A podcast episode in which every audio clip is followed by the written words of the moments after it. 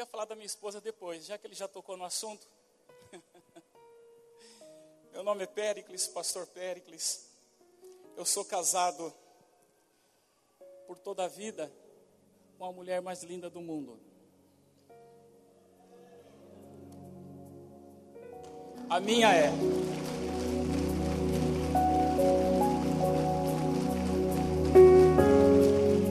Glória a Jesus. Glória a Jesus. Amém? Seja sincero para mim. Sincero de verdade. Como é que foi o abraço? Muito bom. Posso falar algo para vocês? Sim ou não? É desse abraço que a tua família precisa. É desse abraço que os teus filhos precisam. É desse abraço gostoso que você recebeu. É que o marido precisa quando volta do trabalho. É esse abraço gostoso quando a esposa sai, recebe do marido aquele abraço, aquele cheiro gostoso. É desse abraço que teus filhos precisam quando sai e quando volta para o lar. Não esqueçam do abraço. Não esqueça do toque. As escrituras diz que a maioria dos milagres que Jesus operava era pelo toque. O toque cura. O abraço cura. Quando aquele menino foi embora de casa e gastou toda a riqueza que o pai tinha dado, quando ele volta, ele volta para casa, o irmão estava esbravejando lá no canto, mas o pai, estou nem aí. Esse meu filho estava perdido e agora ele volta. E qual foi o gesto do pai para esse filho? Ele abraçou e o beijou. É isso que a nossa família precisa. Se assente. Eu quero ler um texto e depois eu quero fazer uma oração. Eu quero ler um texto que encontra lá no Pentateuco, no livro de Deuteronômio, capítulo 6, do 1 até o 7.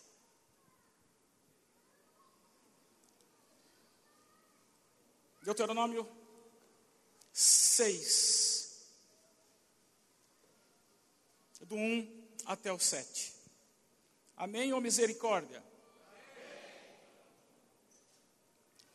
Diz assim o texto escrito por Moisés: Estes, pois, são os mandamentos, os estatutos e os juízos que mandou o Senhor teu Deus, se te ensinassem para que os cumprisse na terra, a que passas para possuir. Para que temas ao Senhor teu Deus e guarde todos os teus estatutos e mandamentos que eu te ordeno. Tu, teu filho, e o filho do teu filho, todos os dias da sua vida, e que seus dias sejam prolongados. Ouve, pois, Israel, ouve, igreja, e atenta em os cumprires, para que bem te suceda. E que te multiplique na terra que mana leite e mel. Como te disse o Senhor Deus de seus pais.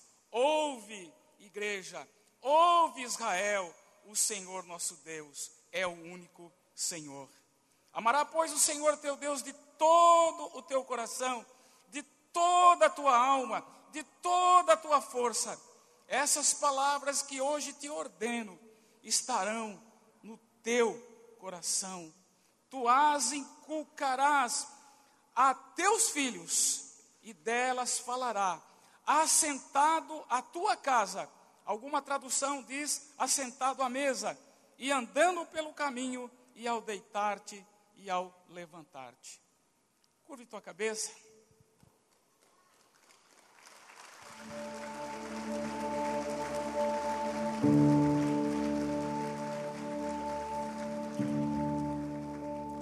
Senhor, em nome de Jesus, nós, como igreja, estamos aqui nessa noite reunidos em Teu nome, Senhor. E nós queremos nessa noite dizer que Tu és o Deus da nossa família, dizer que Tu és o Deus da nossa vida, e que, te, que o Teu Santo Espírito nos capacite a ensinar os nossos filhos que esse Deus que nós servimos, em espírito e em verdade, possamos passar com muita sabedoria aos nossos filhos. Senhor, nos capacita, nos ajude como pais, como mães, nos capacite, Senhor. Estamos nessa noite, Senhor, dependente de Ti. Nós dependemos de Ti. Espírito Santo de Deus, toma minha vida, toma a vida de cada irmão, de cada irmã. Tira todo o cansaço do dia de trabalho. E que toda mente, Senhor, nessa noite, seja somente cativa a Ti, Senhor. Oro na autoridade do nome de Jesus. Amém, noiva? Quem é noiva? Amém? E quem é noiva está esperando quem? Quem está esperando o noivo? Estão preparados? Já caiu. Estão preparados? O pastor falou ali do pecado, né? Então vão e não pequem mais. Amém? Então não pequem mais.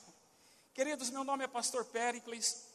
É, eu sou da Igreja Batista de Bitinga, sou um dos pastores lá, sou pastor auxiliar do pastor Marcos, que hoje está no lugar do pastor Antenor Lourenço. Eu auxilio ele lá nos cultos de domingo à noite. Sou casado há 30, vou fazer 31 anos de casado com aquela linda mulher. Deus nos agraciou com os dois filhos maravilhosos. Estão fora de casa, estamos sentindo a síndrome do ninho vazio. Um mora em Jundiaí, a outra vai casar, a filha mais nova vai casar, vai morar em Brasília. O futuro marido é pastor, para a honra e glória do Senhor. Então são essas coisas que nós temos que deixar para os nossos filhos. Eu ouvi uma declaração de amor da minha filha. Pai, eu quero me casar com um homem igual a você. Então eu estou na fita. Deus quer que você esteja na fita também com seus filhos. Deus é bom. Se Ele me capacitou, Ele vai te capacitar também.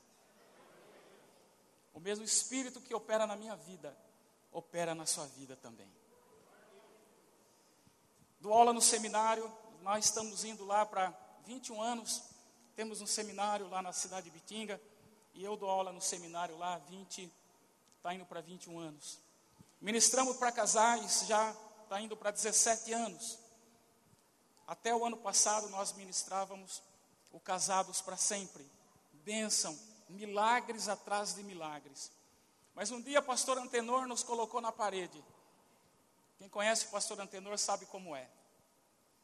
Pericles e Miriam. A partir de hoje vocês vão escrever o trabalho de vocês, uma apostila de vocês. Aí a Miriam, né, toda simples, pastor Antenor, eu não sei escrever. Aí ele falou assim para ela, menina, você sabe falar? Sei, pastor. Então você sabe escrever. E para honra e glória do Senhor, ontem, quarta-feira, nós inauguramos a nossa apostila. Tiramos muita coisa do, do, do casados, outras apostilas, e está ali pronta. Outra hora a gente mostra para vocês. E é esse Deus que a gente serve. Deus nos chama para servir. E eu vou falar hoje sobre família, sobre pai, sobre filhos e vou dizer algo para vocês: não é fácil. Aqui nós temos mais ou menos aí 100, 200 famílias, mas cada uma, cada família aqui foi criada de um jeito, de uma forma, jeitos diferentes. Alguns são aquele jeitão português, outros são jeitão espanhol, outro aquele jeitão italiano. Então cada um do seu jeito, cada um foi criado e cada um foi moldado da forma do lar. Você é aquilo que você foi moldado na sua casa. E que eu quero falar para vocês hoje a respeito como que nós podemos moldar os nossos filhos. E não é fácil, não é fácil. O sucesso de uma sociedade, ela depende do sucesso da família. Se uma família vai bem, quando a família está bem, a igreja está bem. Porque as famílias são as colunas da igreja. E quando as famílias estão doentes, a igreja também torna-se doente. A minha oração nessa noite é que você saia daqui curado com relação aos teus filhos. O exercício da autoridade paterna, que se baseia em extremos de ausências ou abusos, pode promover distorções, muitos graves, na vida dos filhos. A maneira como nós criamos nossos filhos pode criar distorções ou podemos criar uma bela de uma criança. Depende a maneira como nós criamos os nossos filhos. A família, ela é uma engrenagem. E ela funciona naquele, naquela sinergia, né? É uma engrenagem. Uma faz, uma engrenagem faz todas funcionarem. Então, o sucesso da família depende de cada um de nós. Quando essa engrenagem falha no sistema, vai prejudicar a todos. Quando os filhos são prejudicados, começa uma sucessão de erros lá na frente. Como filhos, somos resultado da vida e do papel de nossos pais. Os filhos aprendem o que vivencia em casa. E eu quero falar algo muito sério para você que é pai e é, é mãe nessa, hoje, nessa noite. Tudo começa em casa. Tudo começa em casa. Às vezes nós culpamos a sociedade, às vezes nós culpamos a igreja, às vezes nós culpamos o colégio, nossos filhos, mas deixe dizer algo para vocês essa noite.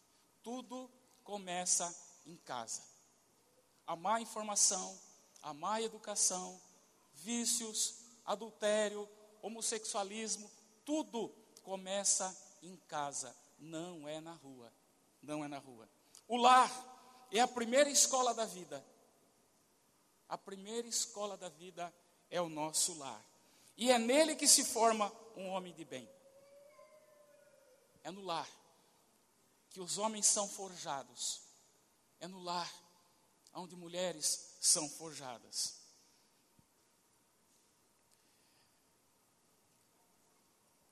E eu quero falar também para vocês a função do pai. Qual seria a função do pai nessa engrenagem, nessa, nessa relação? A função do pai é dar noção e missão e liderança. Esse é o nosso papel. O relacionamento com o nosso pai é uma preparação para termos um relacionamento livre com a paternidade divina. A autoridade paterna é responsável em dar direção, limites, segurança e proteção. Nós, pai, nós somos responsáveis por levar os nossos filhos a Deus. Quando eu tenho problema, quando eu tenho problema com o meu pai terreno, eu vou ter problema com Deus. Quando eu arrumo a minha vida com o meu pai terreno, com o pai biológico, automaticamente eu vou me arrumar a minha relação com Deus. Os irmãos estão me entendendo? O Pai terreno, o Pai terreno, é Ele que nos leva a ter uma relação total com o Pai Celeste. Quando eu tenho problema nessa relação com o Pai, eu automaticamente vou ter problema com o Pai Eterno. Vocês estão falando com uma pessoa que tinha muitos problemas com paternidade.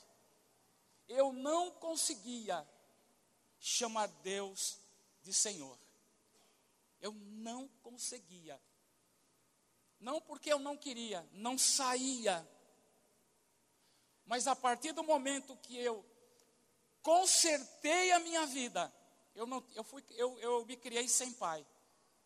Eu tive pai adotivo. A partir do momento que eu, que eu, que eu me consertei com o padrasto, a partir do momento que eu liberei perdão para o meu pai biológico que eu não tive, eu comecei a chamar Deus de Senhor. Isso é muito sério. Muitas vezes não conseguimos chamar o nosso pai de pai, ou Deus de pai, porque nós temos problemas com o pai biológico. E vocês não fazem ideia como isso pesa na vida de um jovem. É muito peso. Então, queridos, a autoridade paterna, ela é responsável em dar direção. Somos nós, pai, pai, que dá direção para os nossos filhos. Somos nós, pai, que dá direção para nossa filha. Somos nós. Nós, o pai, a figura paterna. Somos nós também, pai, que dá limites. Lembra lá do tempo antigo, quando as nossas mães falavam, quando seu pai chegar em casa. Lembra disso? Quando o pai abria lá o portão, meu Deus. A gente corria, escondia debaixo da cama. A gente corria de, debaixo do cobertor, porque o pai chegou. Vai ter, vai ter acerto de conta. É essa autoridade que eu quero dizer para vocês, irmãs, que vocês devolvam aos seus maridos.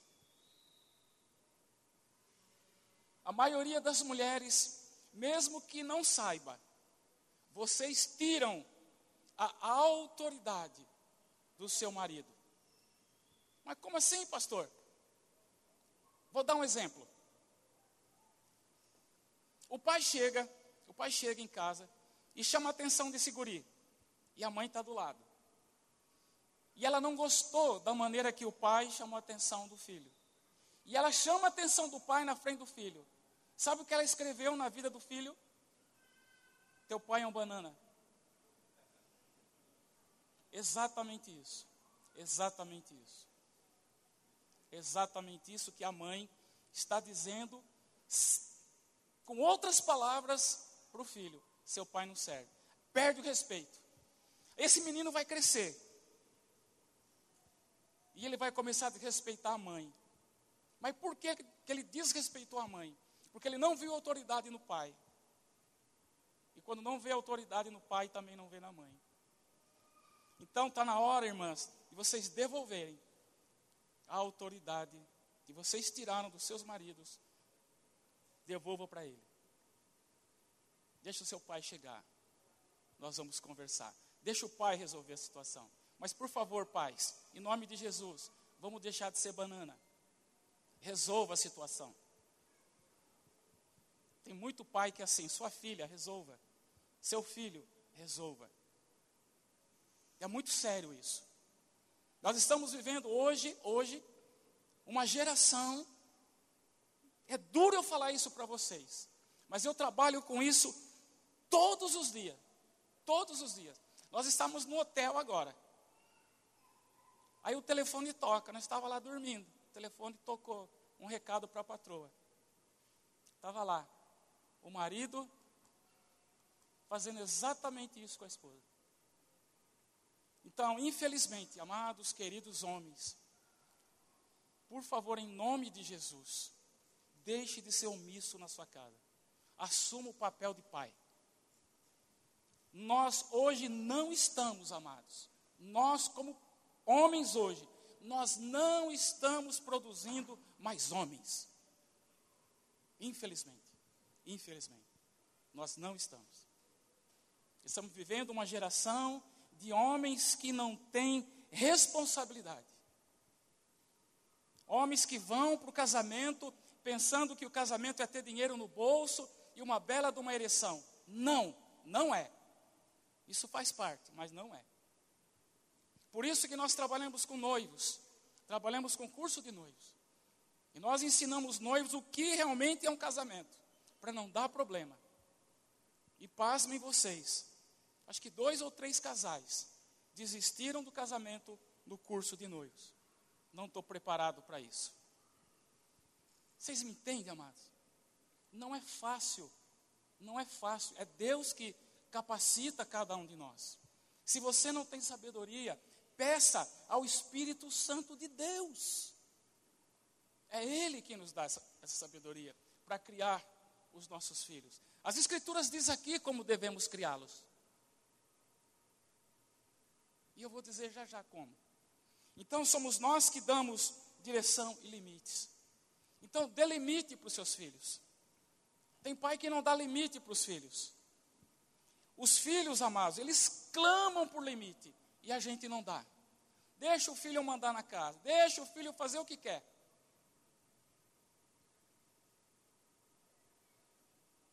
E é muito sério. Isso é muito sério. Nós também, como autoridade paterna, nós que damos também segurança e proteção para os nossos filhos. Somos nós, homens, pai, que temos que dar segurança e direção. O perfil do pai produz nos filhos o senso de orientação e propósito, como já disse. A capacidade de discernir a vocação, de saber o que quer na vida. Tem muitos filhos que não sabem o que quer na vida, porque o pai não deu direção. O pai não deu propósito. É aquele pai autoritário, é aquele pai que sempre espancou, é aquele pai que sempre xingou. Aquele pai que diz: você é burro, você não presta para nada. E nós temos uma geração de homens que não sabem fazer nada. Mas começa onde? No lar. No lar. No lar. Isso é muito sério.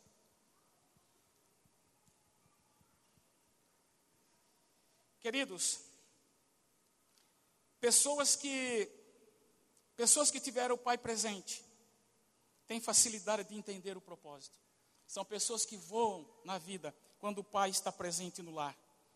Para qual eles existem. Já sabemos o que querem, já sabem o que querem para o futuro.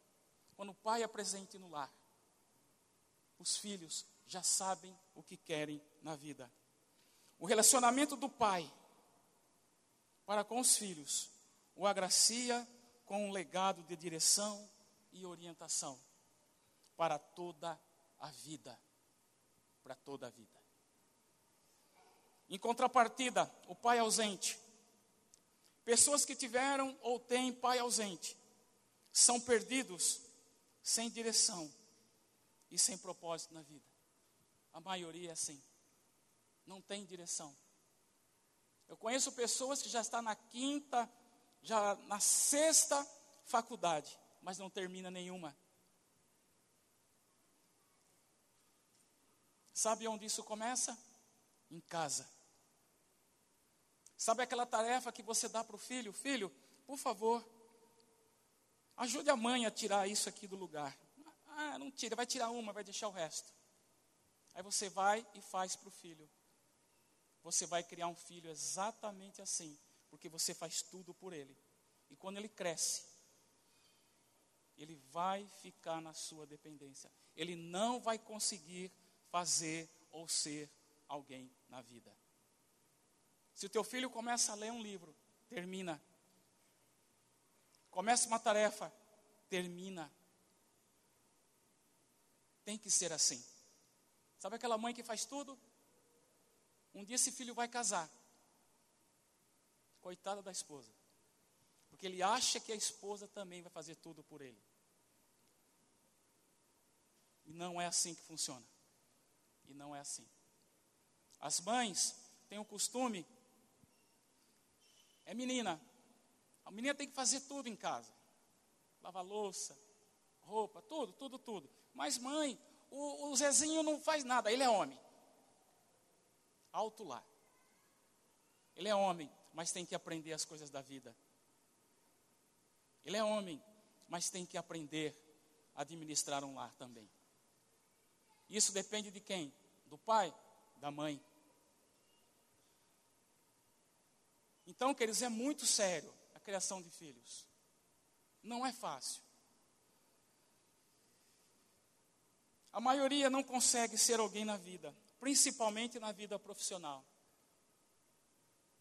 Não consegue. Está sempre, sempre, sempre pendengando. Lutam muito para alcançar uma direção, mas também não conseguem. Basicamente, a referência para alcançarmos a direção na vida reside no perfil do pai. Já viu aquele menino que chega mais ou menos na idade de 6, 7, 8 anos, quer vestir a roupa do pai?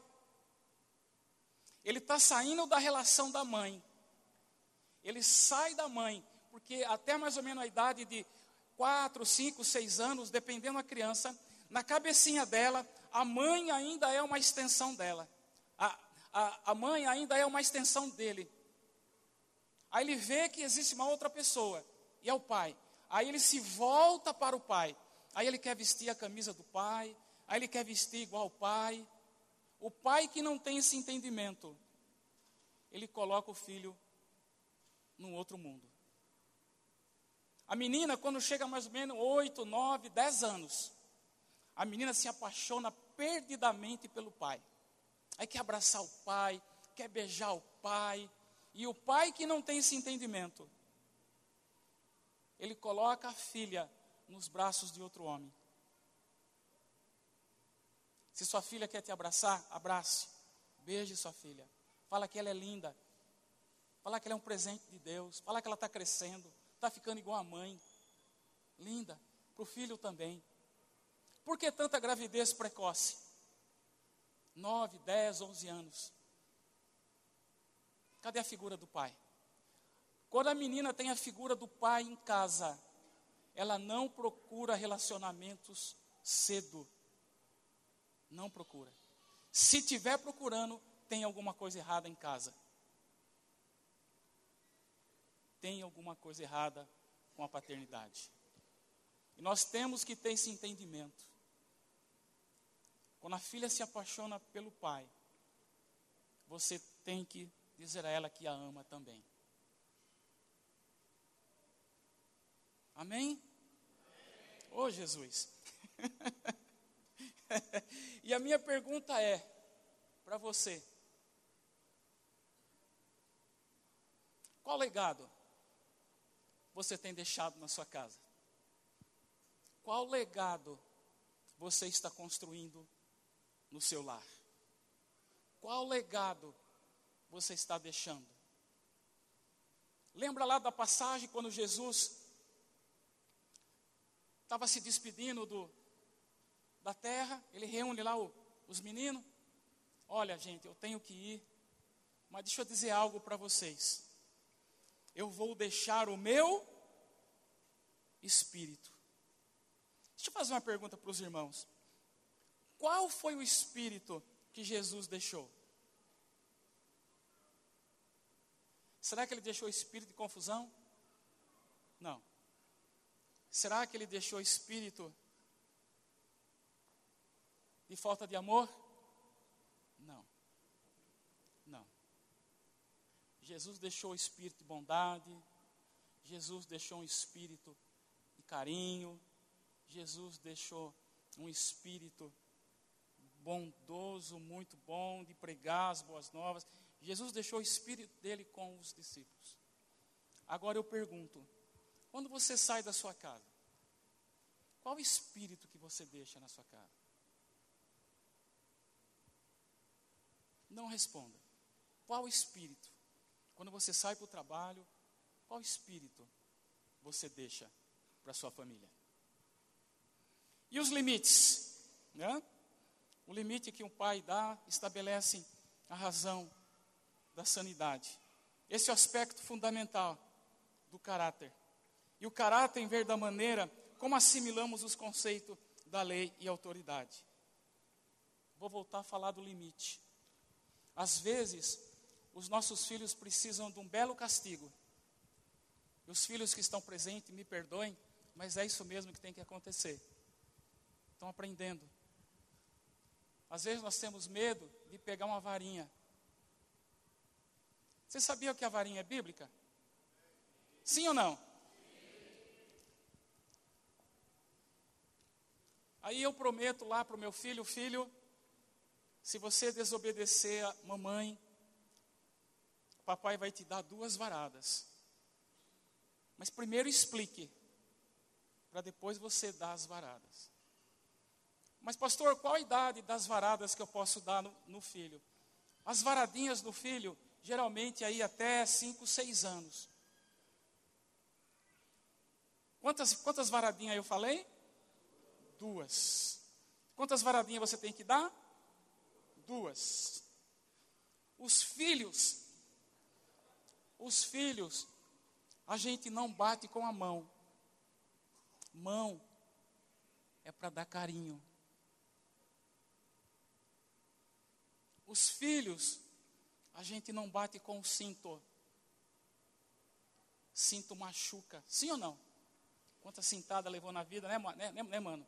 Machucou, né? Exatamente. Os filhos não é para levar chineladas, machuca. Varadinha é tão abençoada.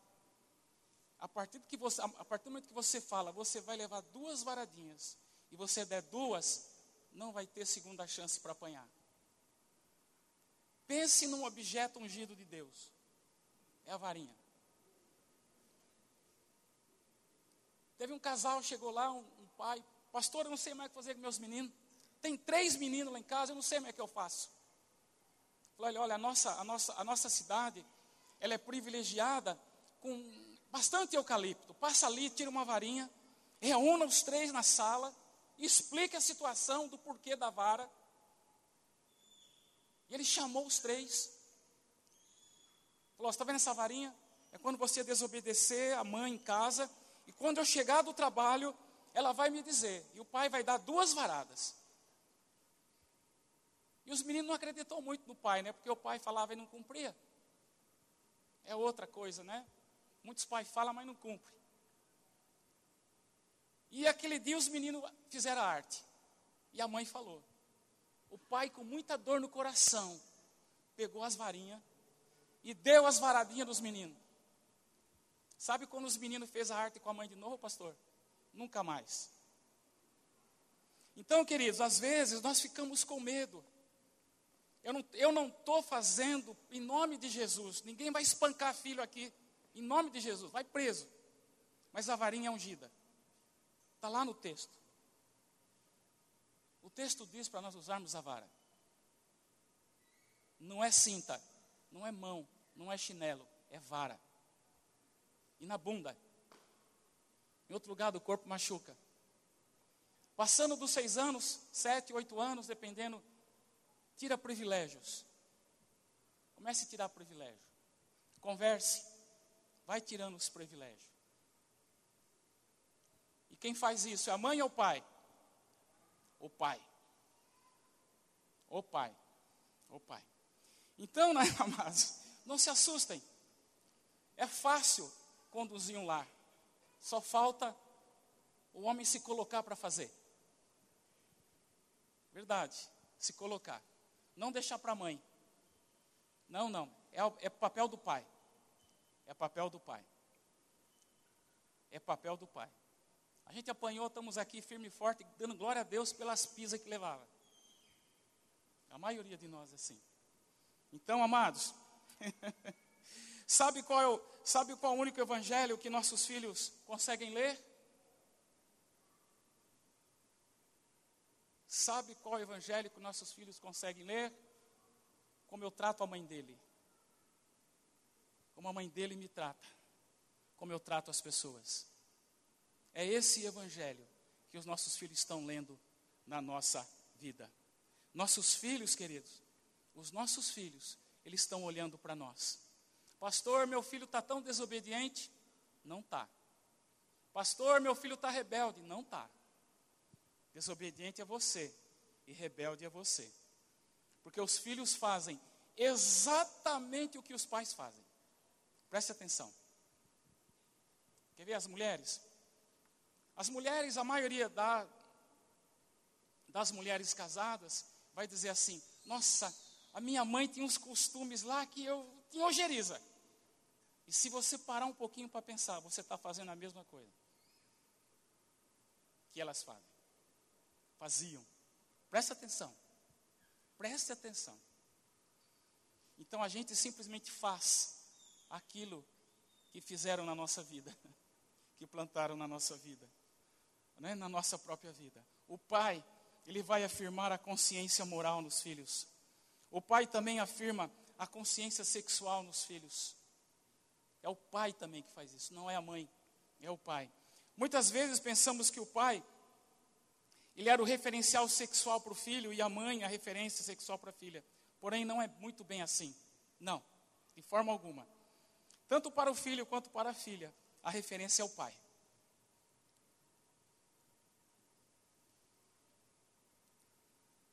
É um assunto muito longo esse a respeito de homossexualismo ou, lesbianismo. Mas é um outro assunto, é uma outra, é um outro, é um, é um outro estudo.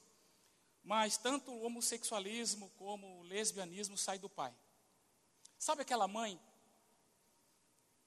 que não vive bem o casamento? Não tem uma vida sexual satisfatória com o pai dessa, dessa filha? Não tem uma vida uma vida boa.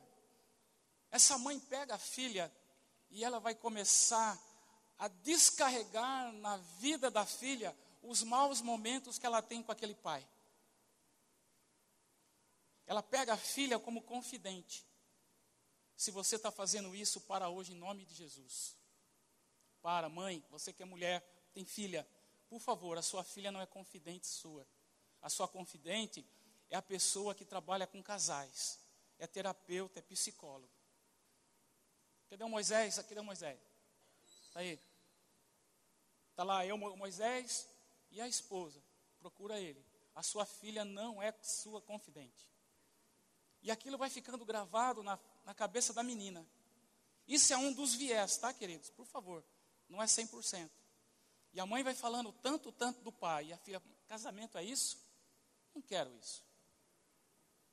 Aí ela procura outra mulher. Okay? Esse é um dos. Aí tem abuso, aquelas coisas, mais, mais e mais coisas. E para o menino também. Aquela mãe protetora, aquele pai que não é presente, aquele pai que promete e não cumpre. Por isso que é bom, pai, você que está aqui nessa noite. Se você prometeu para o seu filho que vai pescar com ele, qual, qual é o rio piscoso aqui? Que tem peixe. Filho, amanhã eu vou pescar com você no rio Tietê. Cumpra em nome de Jesus. Cumpra. Porque se você não cumprir e não dizer por que não cumpriu, o teu filho não acredita mais em você. Cumpra. Abrace teu filho. Beije teu filho. Mas, pastor, esse negócio aí é coisa de. Não, não é. É coisa de homem transformado pelo Espírito Santo de Deus. Todos nós homens, transformados pelo Espírito Santo de Deus, vai abraçar sim, vai beijar o filho sim. Ok, queridos? Então, em sua grande maioria, são disfunções ligadas à figura paterna. E eu quero contar o que aconteceu comigo uma vez. Quero ser bem rápido. Vocês fazem encontro aqui, pastor? Faz? Eu estava ministrando no encontro. Tem, tem cura interior? Eu estava ministrando sobre cura interior. E eu estava contando um testemunho a respeito de um garoto, um menino de 15 anos, que o pai queria matar. Estava lá com a arma. E aí o pai, a mãe correu, pastor, por favor, vá lá em casa, meu marido quer matar o menino. E o pastor correu lá. E antes, para aí, você não vai matar o menino. Deixa eu conversar com ele primeiro. Um garotão de 15 anos. O pastor entrou no quarto, aquele menino lá chorando. O que está acontecendo, filho? Pastor, meu pai nunca disse que me amava. Meu pai nunca me abraçou. Meu pai nunca me beijou. Meu pai nunca disse que eu era homem. Meu, meu pai nunca foi presente na minha vida. Meu pai prometia as coisas e nunca cumpria. E de uns tempos para cá me começou a chamar de marica. E agora ele quer me matar. Aí o pastor saiu daquele quarto. Senta aí. Diga uma coisa para mim, pai. Qual foi o dia que você diz eu te amo para o teu filho? Nunca. Qual foi o dia que você disse que ele era homem? Nunca. Quando você foi presente na vida dele? Não me lembro. E foi elencando tudo aquilo que o menino tinha relatado para o pastor.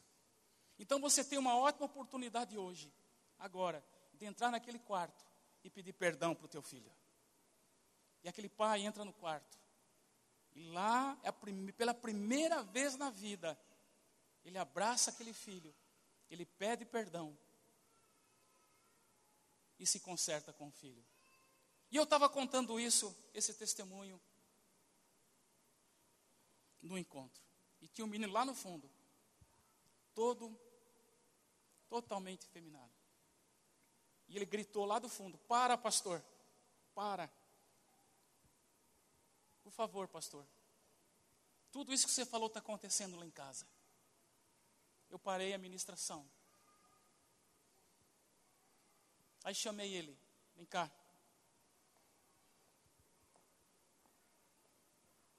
Vem cá, pastor. Você vai ser meu filho. E eu chamei o menino. E eu disse para o menino assim: Eu vou ser seu pai. E aí eu olhei para os olhos dele e falei: Filho, tudo aquilo que o pai não foi na sua vida, eu quero te pedir perdão. Sabe aquele pai ausente? Eu te peço perdão. Sabe aquele pai que nunca te chamou de homem? Eu te peço perdão. E eu fui ministrando o coração dele. Aí eu disse para ele assim: Filho, você tem a marca de Deus na sua vida.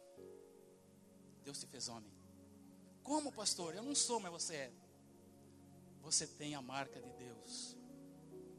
Você tem um pênis pendurado aí. Essa é a marca de Deus da sua hombridade. Vem cá. Eu te amo, filho. Esse abraço aquele abraço que eu nunca dei na sua vida. E eu te amo, filho. Perdoa seu pai. E foi assim que aconteceu. E terminou o encontro. Terminou o encontro.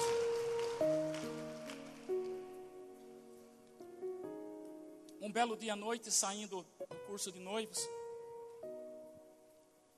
Fizemos tarde, nós fomos jantar na cidade. Entramos no restaurante, fazia já uns três anos que eu não o via mais. Entramos no restaurante e veio nos atender um moço muito bonito. E ele olhou para mim e disse assim: Você não é o pastor Péricles? Eu falei: Sou eu mesmo. O senhor lembra de mim? Não lembro. Eu sou aquele jovem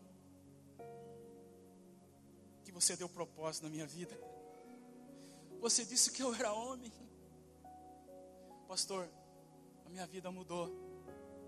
Eu casei. A minha filha nasce amanhã. Isso é Deus. Isso é Deus, queridos. Isso é Deus. Esse é o poder transformador do homem transformado pelo Espírito Santo de Deus. Nós podemos fazer isso. Nós podemos trazer a cura para a nossa família. Nós podemos trazer a cura para o nosso casamento. Nós podemos trazer a cura para essa sociedade doente. Nós podemos trazer a cura. Meu irmão, mude a sua vida. Em nome de Jesus. Mude a história da sua família. Mude a história do seu lar. Em nome de Jesus. Em nome de Jesus. Mude. Mude. Esqueça o que passou. Esqueça o passado. Tudo se fez novo. Tudo se fez novo. Ninguém vive mais do passado. Quem vive do passado não vive o presente. Esqueça o que passou na sua vida. Pastor, o senhor não conhece a minha vida, mas Deus conhece. Coloque a sua vida nos pés da cruz. Na cruz. Na cruz. Foi lá na cruz que ficou os nossos pecados. Lá na cruz que ficou as nossas doenças, as nossas mágoas, os nossos traumas na cruz. Mude a sua vida, em nome de Jesus. Mude a história da igreja, mude a história de Araçatuba. Vocês podem, em nome de Jesus. Em nome de Jesus. Em nome de Jesus, queridos. Em nome de Jesus. Em nome de Jesus. Pare de ficar falando que homem é tudo igual. Pare de ficar falando que todo homem não presta. Pare em nome de Jesus. Todo mundo presta sim que essa pessoa que você fala que não presta é imagem e semelhança de Deus. Em nome de Jesus. Em nome de Jesus. Em nome de Jesus. Em nome de Jesus. Sabe, amados, nós precisamos mudar a história da nossa família. Nós precisamos mudar a história. Nós precisamos ser mais presente na vida dos nossos filhos. Nós precisamos ser mais presente na vida da nossa família. Sabe, amados, mudando um pouquinho o viés, mudando um pouquinho o viés aqui, isso me veio à memória. Muitas, quantos e quantos tempos, muitas mulheres sofriam porque ela não dava um filho homem para o pai. Deixa eu falar algo para vocês. Sabe quem designa o sexo da criança? Quem falou? O pai. O pai é o portador da semente. A semente é o pai que coloca na terra, que é a mãe. Somos nós homens que designamos o sexo do bebê. Então, queridos, por que, que eu estou dizendo isso?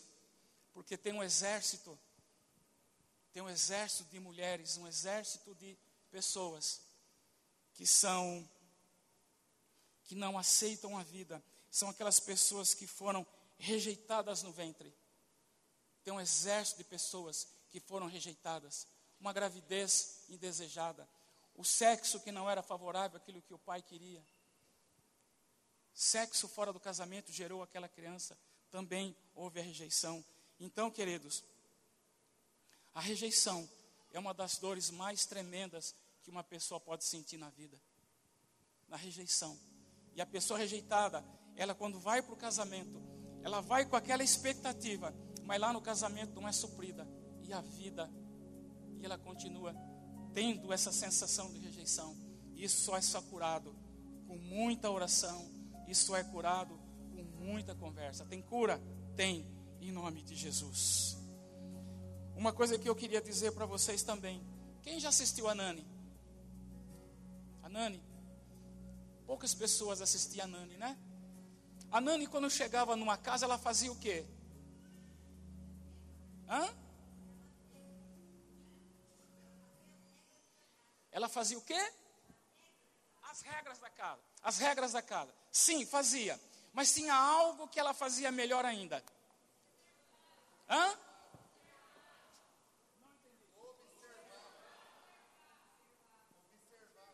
observava. E nessa observação, ela via que aquela casa não tinha o quê? Como? Também, também, mas não tinha mesa. Lembra que eu falei da mesa lá no texto? Onde é que nós educamos nossos filhos? Ao redor da? Quem que faz refeição aqui? com os filhos, a família ao redor da mesa pelo menos uma vez. E o resto? Queridos, deixa eu falar algo, algo para vocês. Quando uma família, quando uma família, ela não faz a refeição junto, pai, mãe e filhos, essa família está doente. Comida está pronta, um pega o prato, vai para o computador, o outro vai lá para o sai, não senta junto. Pelo menos uma vez no dia, no jantar, a família tem que estar junto, mesa, na mesa. Esqueça o celular, esqueça a TV. Os nossos filhos precisam de mesa. Os nossos filhos precisam, nós precisamos sentir eles, olhar nos olhos deles, sentir os cheiros dele. Isso é onde? Na mesa. Se você não faz a refeição junto, comece a fazer em nome de Jesus. Qual é a função da mãe? A mãe é a preparação para o nosso relacionamento com o Espírito Santo. Se eu tenho uma boa relação com a, com a mãe, eu vou ter uma boa relação com o Espírito Santo. Mas como assim, pastor? A mãe nutre, sim ou não? A mãe consola, sim ou não? A mãe também não faz mediação? E o que, é que o Espírito Santo faz? Nutre, consola e também media. Uma das funções da mãe é a preparação para o nosso relacionamento com o Espírito Santo. Outra função da mãe são vínculos. A mãe é muito importante para pessoas que tiveram uma mãe presente. Desenvolve relacionamentos com extrema facilidade. Quando a mãe é presente no lar, presente com os filhos, esses filhos não vão ter problema de relacionamento. Quando a mãe é ausente, desenvolve bloqueios e relacionamentos com tendência a se isolar e criticar. A gente fica muito preocupado que hoje, na nosso, no nosso momento que estamos vivendo, as mulheres estão muito no posto de trabalho. E a gente tem visto hoje as creches e creches depósitos de bebês, depósitos de criança. E isso é muito sério. A criança precisa da mãe. A partir do momento do nascimento, até praticamente os seis meses, a criança precisa da mãe. É aquele momento da mãe pegar a criança, né, para dar o mamar. Ela vai ficar dando mamar. Bom, apesar de que eu já vi mães dando mamar e olhando o celular. Assim, ó. Já vi, já vi. Está lá a criança pendurada na teta e ela está lá no celular. Mas não é assim que funciona. A mãe, quando vai dar o, o, o, o mamar, ela vai estar tá aqui. Ela vai ficar olhando para todo canto? Não. Vai dando o quê? Amor e. Esse amor e carinho que a mãe está dando durante esses primeiros seis meses é primordial para a vida da criança e vai ser algo muito bom para frente. Porque a criança que se sente amada, a criança que se sente acarinhada pela mãe durante os primeiros seis meses, essa é uma criança que não vai ser agressiva. Essa é uma criança que vai crescer é, com raiva dos outros, uma criança que vai ter amor e carinho pelo próximo. A maioria das crianças que não mamam até os seis meses, ela vai ter problema lá na frente. É muito importante os primeiros seis meses, mães e futuras mães. É a época que a criança vai absorver todo o leite materno e vai trabalhar dentro do organismo, que todas as informações que a criança precisa para nutrição é os primeiros seis meses de aleitamento. Então é muito importante. É chamada na psicologia. Tem alguma psicóloga aqui? A psicologia chama de fase azul. É muito importante amamentar durante os primeiros seis meses. Você vai dar amor e carinho para essa criança. Então, por favor, em nome de Jesus, amamente aí para a criança desenvolva relacionamentos sadios, né? Amados, as crianças também não nascem psicopatas e traumatizadas. Uma das piores dores da criança, como eu já falei, é a rejeição. E a maioria dessas crianças rejeitadas, traumatizadas, são resultado de separação e de divórcio. Os irmãos não fazem ideia o trauma de uma criança quando ela vê papai e mamãe se divorciando separando. Na cabecinha dela, ela é a culpada. Então, por favor, amados e queridos irmãos, lute pelo seu casamento. Quando você está lutando pelo seu casamento, você está lutando pelos seus filhos também.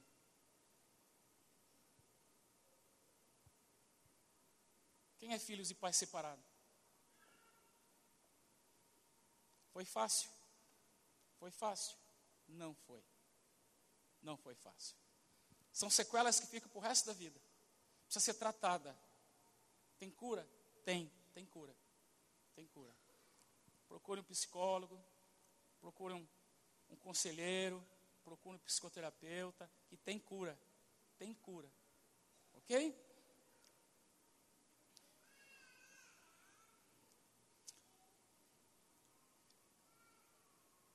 A organização a mãe também é responsável pela organização. Enquanto o pai governa, a mãe edifica e organiza o lar. E também produz um ambiente aconchegante e emocional, agregando para toda a família. Então, vocês, mães, vocês são responsáveis pela organização do lar. E você também, vocês têm que transmitir isso para os seus filhos. Já na idade aí que já está andando igual essa menininha, juntar o brinquedo, botar o tênis lá no arrumar uma cama, ensinar a lavar o tênis, mesmo que fez do jeito dela, elogia. Está muito bem feitinho. Comece a dar tarefa para as crianças, para que quando cresça, se for mulher, vai ser extremamente organizada, vai saber organizar o lar. E se for homem, vai ser responsável. Não é pecado, viu, irmãs? Dar serviços para o menino, viu? Não vai. Se tem referência paterna, não vai acontecer nada, não dê funções para o menino. Comece lá a lavar o tênis, Comece a botar um lixo na rua, comece a ajudar a lavar o quintal, o pai chama para lavar o carro, comece, comece a, a dar funções para a criança.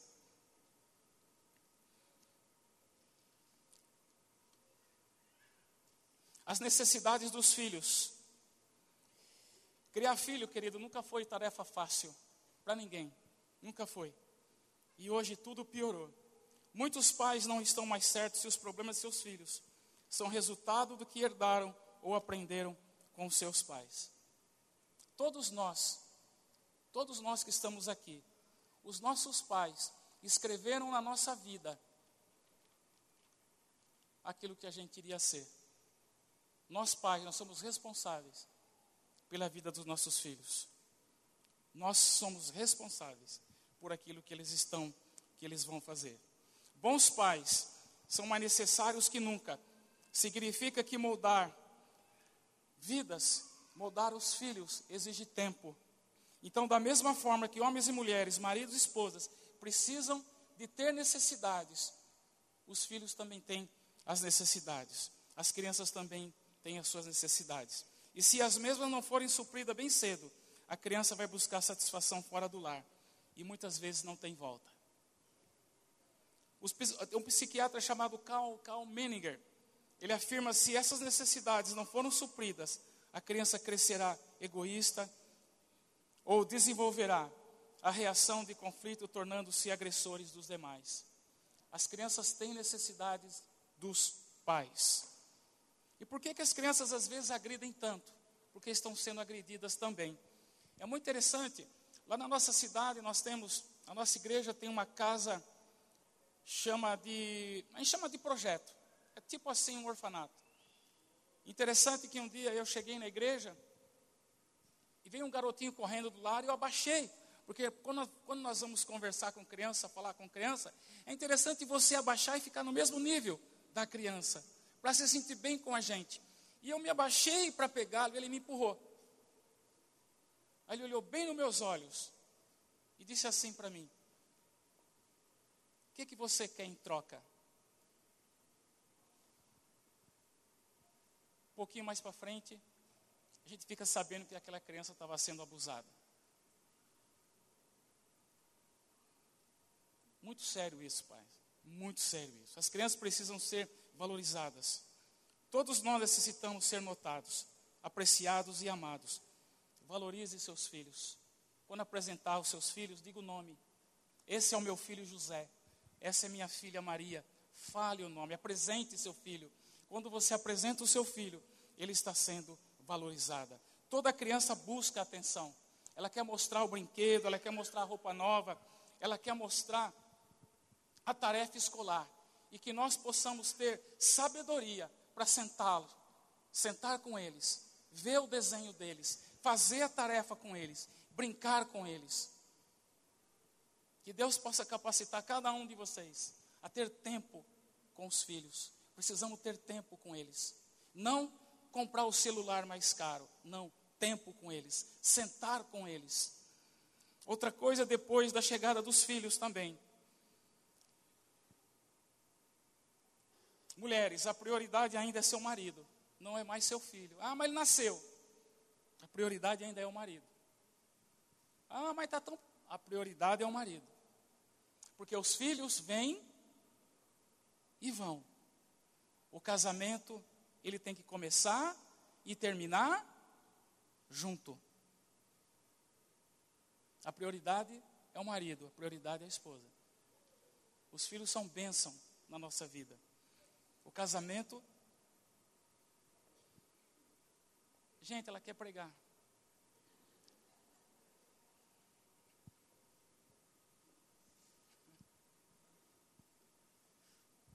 Graça e paz, ele pediu para eu lembrar ele, tá? Lembrá-lo. Ele estava falando dos desenhos. As crianças, eles se expressam através de desenhos. É muito importante. Quando a criança mostra o desenho para vocês, vocês dão atenção e é, muitas vezes a gente não sabe o que, que, que, a criança quis desenhar, porque dependendo da idade dela, ela se expressa de maneira diferente. A gente aconselha os pais ler o livro é, O Pequeno Príncipe. Alguém já leu aqui o livro Pequeno Príncipe? poucas pessoas, né? Mas nesse livro, numa partezinha, eles ensinam como que você reage. Porque quando você, vamos para a criança chega e ela te dá um desenho tão lindo que ela fez, na cabeça da criança está muito claro que ela desenhou. Embora você não esteja decifrando o que, que tá, está no desenho. É, qual é a maneira correta de proceder? Alguém sabe? Exatamente. Fala, que lindo o teu desenho. O que você desenhou aqui? Ou o que você quis representar aqui? Aí ela vai falar. E aí, em cima do que ela fala, você vai é, trocar informações com ela sobre o desenho.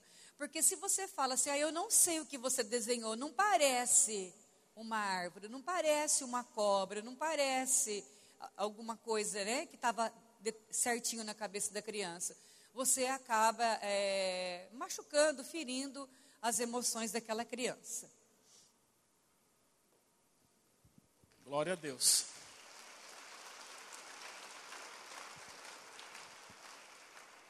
Porque muitas das vezes as crianças, eles querem falar com a gente, mas a gente não dá atenção para eles, né?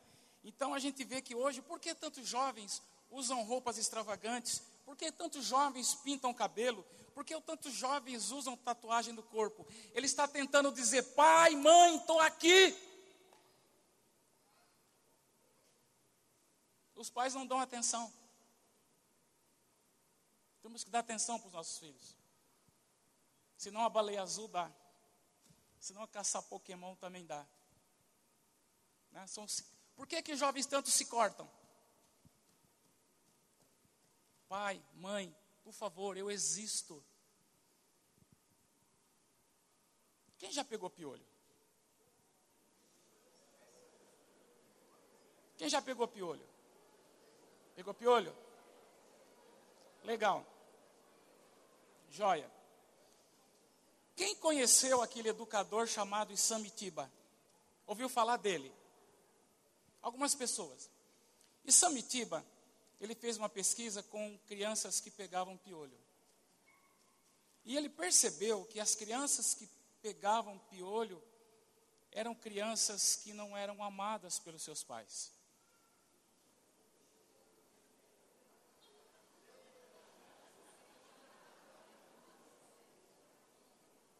Porque quando a criança tem piolho, que jeito que tira piolho? Que jeito que tira piolho? Eu vou tirar o do pastor.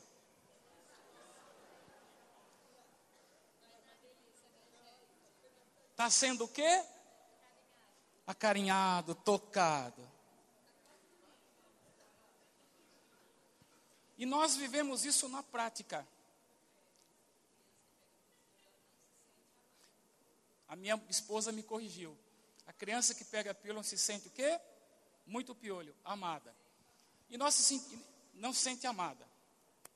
E a gente viveu isso na prática. A minha esposa tem uma irmã que resolveu criar uma criança independente. Arrumou lá um pai, lá um homem, fez um filho, e tudo bem. E a menina pegava piolho o tempo todo. O tempo todo, toda vez que vinha lá da cidade dela para nossa, vinha carregada de piolho. Mas aí um belo dia, ela arrumou um companheiro. E esse companheiro, ela se casou. E esse companheiro começou a dar amor e carinho para a menina. Nunca mais pegou piolho. Está lá na pesquisa do Isamitiba. E nós vivemos na prática.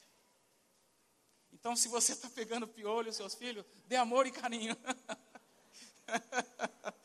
então, queridos, então, essa, essa é uma busca do nosso filho dizer que existe e está na nossa frente e a gente não eu vou dizer um negócio aqui, mas por favor, não, não se assuste. Por favor, não se assuste. A gente já viveu isso, a gente vive com isso, a gente trabalha com isso. Não se assuste o que eu vou dizer. O sonho de toda criança é um pedófilo. Por quê, pastor? Posso começar a falar ou não?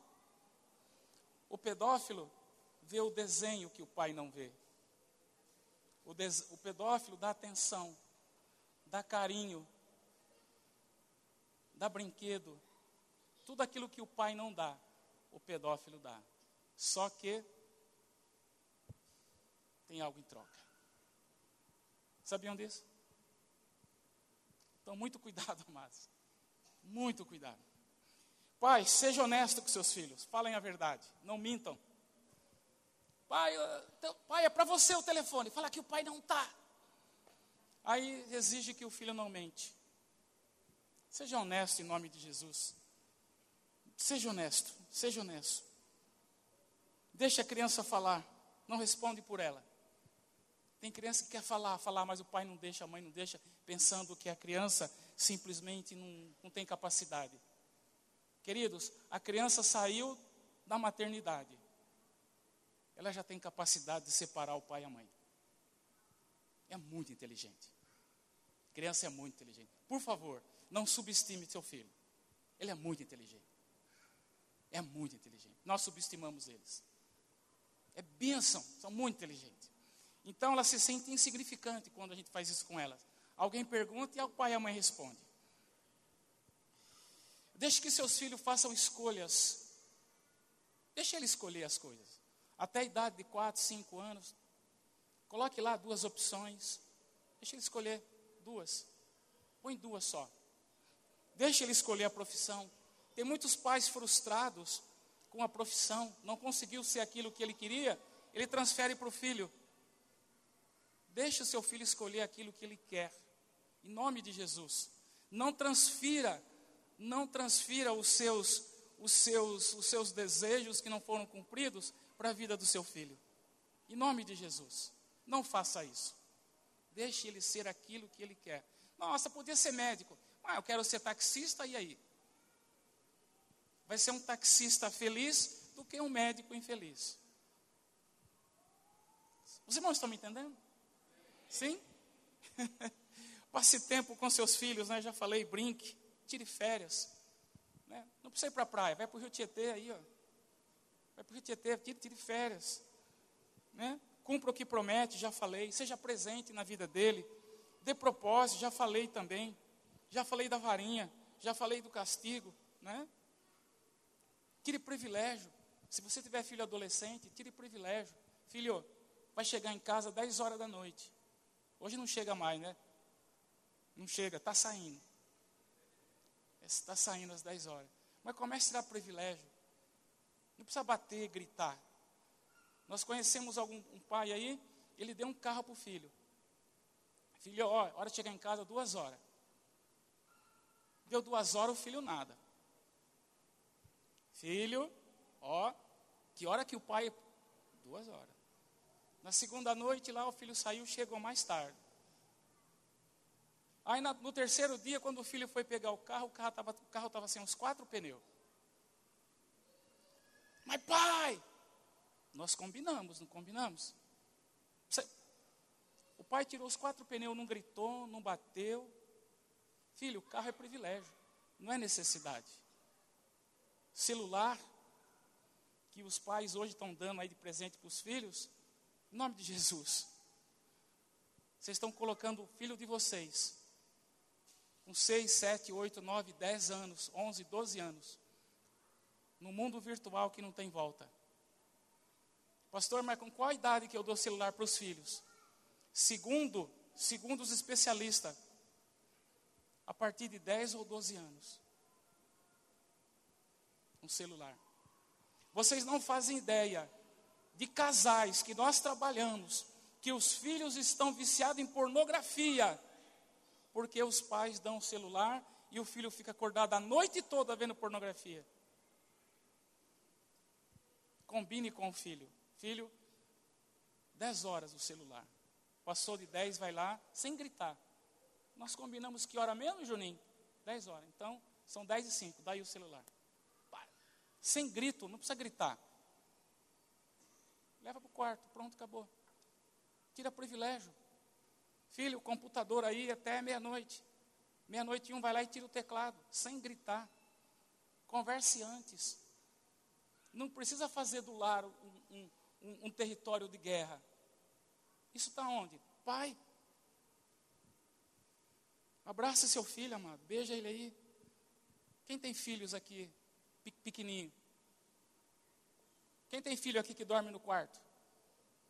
Sangue de Jesus tem poder. Desse lado aqui. Tem, dorme no quarto? Ei, querido, faz tempo que você não vê a perseguida, hein?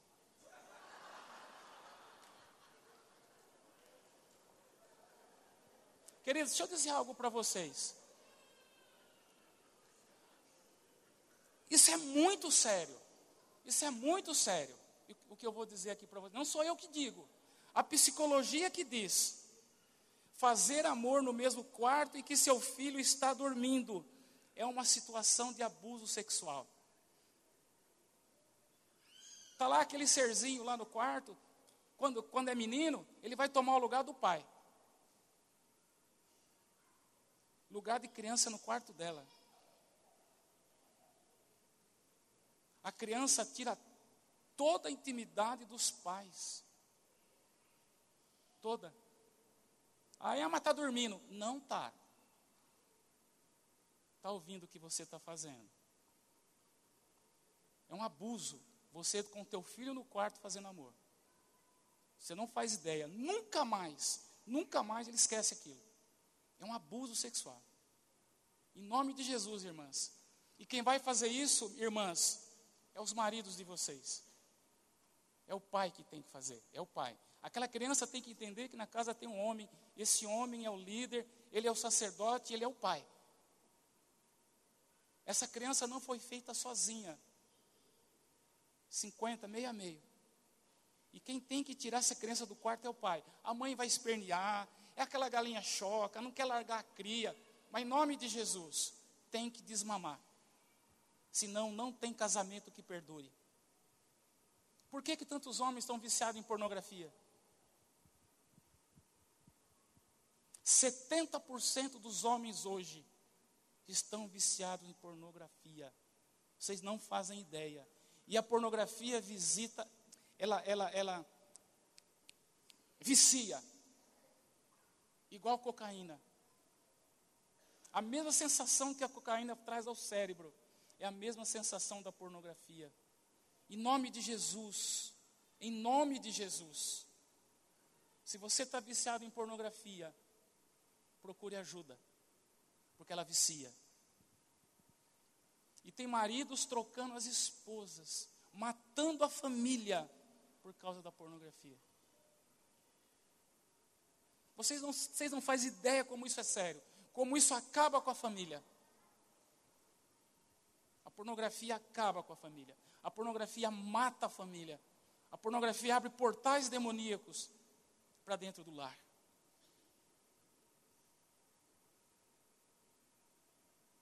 Nós ficamos sabendo um testemunho. Ainda tem uns minutinhos ainda. O pastor disse que eu posso ir até às 11. o pai levantava de madrugada para orar. Escute essa história. Essa é, é real. O pai levantava de madrugada para orar. Um dia o filho de seis anos levantou para orar com o pai. Mas qual foi a surpresa do filho quando chega na sala de oração? O pai estava vendo pornografia. E ele viu aquilo por três dias seguidos. Aí ele vai, acorda o irmão de 14 anos para ver o que o pai estava fazendo. Aquele irmão de 14 anos abusa do menino de 6 anos. E aquele menino de 6 anos vai para o mundo. Mas começou aonde, queridos? Começou na rua? Começou em casa. Com quem? Com o pai. Isso é muito sério. Isso é muito sério. Isso é muito sério. Isso é muito sério. Então, casais, em nome de Jesus, tire a criança do quarto. Tire imediatamente está atrapalhando a relação. Nenhuma mulher se entrega sexualmente falando para o seu marido 100% se tem uma criança no quarto. Não faça isso. Tira em nome de Jesus. Marido, pai, essa criança vai levantar três, quatro, cinco vezes na noite, mas é você que vai ter que fazer isso. E aproveite a oportunidade para orar por aquela criança. Comece por aí. Põe no, põe no quarto. Pai, pastor, não, não tem quarto, põe na sala. Ah, dá um jeito. O quarto é do casal e ponto final. Amém? Amém. Os irmãos estão me entendendo? Precisamos ter famílias saudáveis, queridos. Filhos saudáveis. E começa em casa. É em casa. É em casa. Já estou quase terminando. Sabe aquele abraço que vocês deram no outro? É isso que seu filho precisa. Uma criança precisa ser abraçada de 6 a 12 vezes no dia para se sentir amada. Então abrace bastante seu filho. E quando crescer, continue abraçando. Continue abraçando para não perder os seus filhos.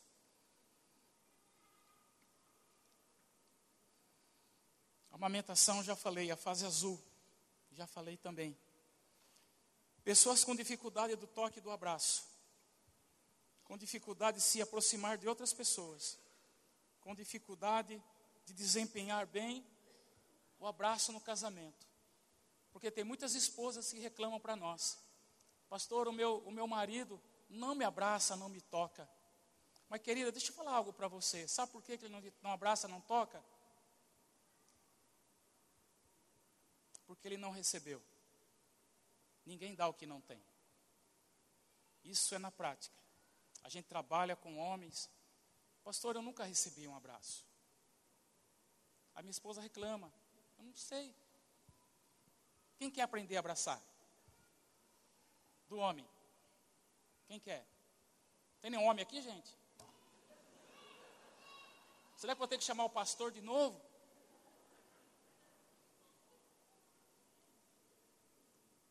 Tem algum homem aqui? Então vem cá.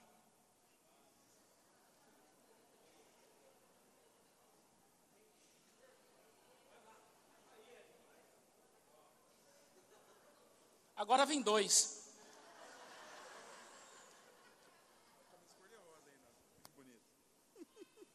Como é seu nome? Elder. Elder. E o seu? Janderson. Você teve problema de relacionamento com o pai, o abraço e toque? Não, e você? Perdi meu pai com nove anos. Nunca teve o abraço dele? Quando, quando em vida, sim. Tem dificuldade de abraçar? Não muito. Não muito. Quem tem um homem que tem dificuldade de abraçar a esposa aqui?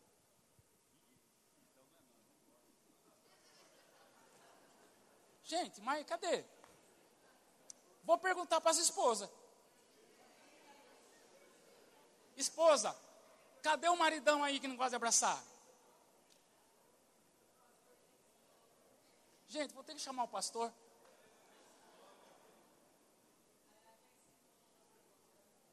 Como? Não liga abraçar, pastor? Tá bom. Então eu vou deixar essa dinâmica ali, já que eles não querem, então, vamos deixar para depois. Então, queridos, as pessoas que nunca receberam têm essa dificuldade de abraçar porque nunca receberam. E tem técnicas para a gente perder esse medo. É isso que eu queria ensinar para você a técnica do abraço. Vai, pastor, vem cá, vai. Esse homem vai sair muito ministrado nessa noite. Cadê a mulher dele? É hoje. Ensinou? Que jeito? Todo culto ele manda eles embaixar. Dois, três, quatro, cinco. Que benção, né? Homem, homem, mulher, mulher. Aprende com homem. Eu também. É, depois- é, é. Hoje eu não. Queridos, quem tem dificuldade do abraço, não vai chegar assim, ó. "Ah!" Não dá certo. O homem, o homem que, que tem problema, que não, o pai que tem um problema, alguém que tem um problema com o abraço, tem técnicas. Por exemplo, aí vou, você- hoje, agora você é meu pai. Legal? Oi, pai. Só aqui, ó. Beleza? Benção? Uma semana, duas, você vai fazer isso. Você está doido para dar vontade de um abraço no pai, para que o pai derrube o muro do, do abraço, né? Porque nunca recebeu, coitado. Aí na outra semana, três dias, três semanas, quatro. Oi, pai. Olha a mão. Olha a mão. Tudo bem, pai? Tudo bem, pai? Beleza. Passa mal tempo, né? E aí, pai? Tudo bem? Olha a mão.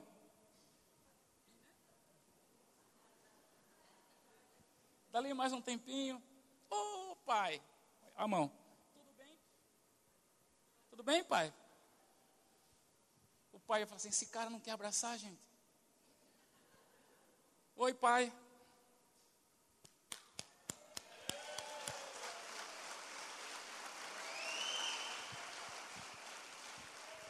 É assim.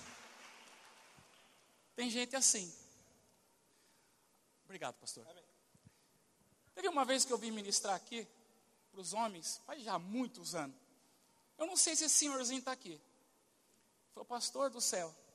Faz 60 anos que sou casado, nunca abracei minha velha.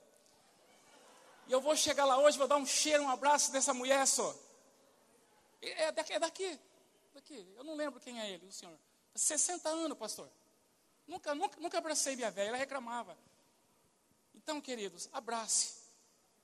Abrace, abrace, abrace, beije. oh Deus, só o Senhor. Sabe, amado, as pessoas hoje estão. Já estou terminando. Só falta mais 40 minutos. As pessoas hoje estão tocando muito mais a tecla do celular. As pessoas estão tocando muito mais no seu pet. Eu vejo maridos que têm ciúmes do cachorro. O cachorro chega, a mulher pega, beija, fofinho daqui, fofinho dali, beija a boca do cachorro. O marido chega, tudo bem? Tudo bem? Estão tocando mais o carro, né? Estão tocando mais as coisas mais do que o cônjuge e os filhos. Então, queridos, vamos mudar o nosso jeitão, vamos tocar mais as pessoas, vamos deixar o celular de lado, vamos deixar a vida, a vida da net de lado. E como é que você conduz a vida espiritual de uma criança? Queridos, eu vou contar a nossa experiência, para não falar de outros, mas a nossa nós nunca falamos não para os nossos filhos. Pai, me leva na igreja para já. Pai, busca da igreja? Estou indo. Pai, vai ter ensaio em tal lugar? Estou levando. Pai, posso sair com a turma da igreja? Pai, leva. Aí a mãe ia buscar, mas ia. Nós nunca, nós nunca negamos algo para os nossos filhos da vida espiritual. Lembra que eu falei para vocês que a minha filha disse que queria casar com um homem igual o pai. Pois é, querido, ela está se casando com um pastor. Vai embora. Tudo aquilo que a gente planta na vida espiritual dos filhos, nós não perdemos.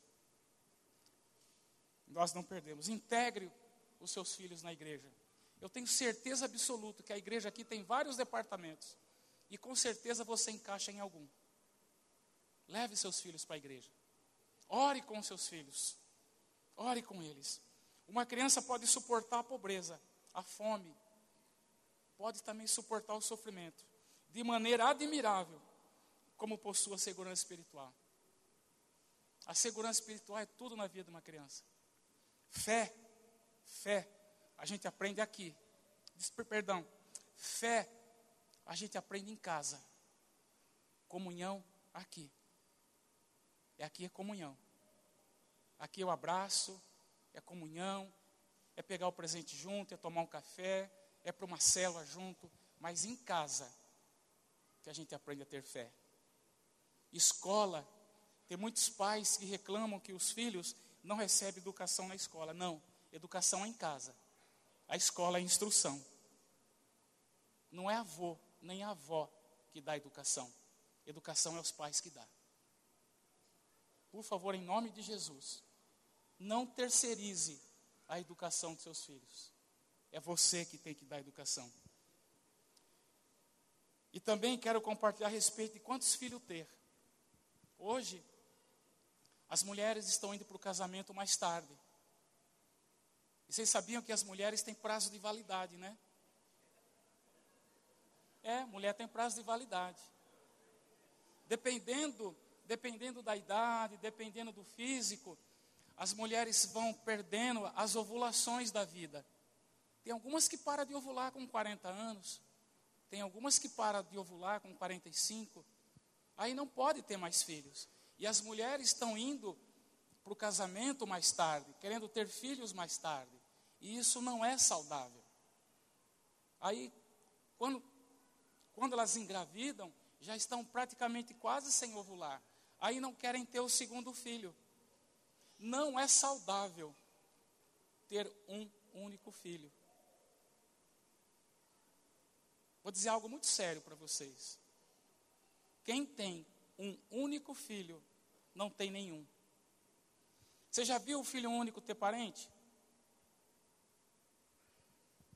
Ele vai ter parente dele, de sangue? É isso que o diabo quer, acabar com a família. Já viram o tamanho das cozinhas? Cada vez diminuindo, só cabe a, a cozinheira. É isso que o diabo quer, acabar com isso aqui, ó. Família.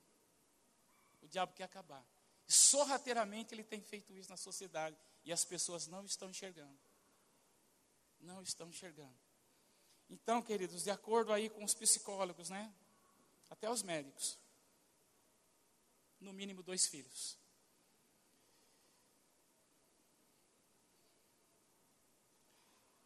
Vamos colocar de pé.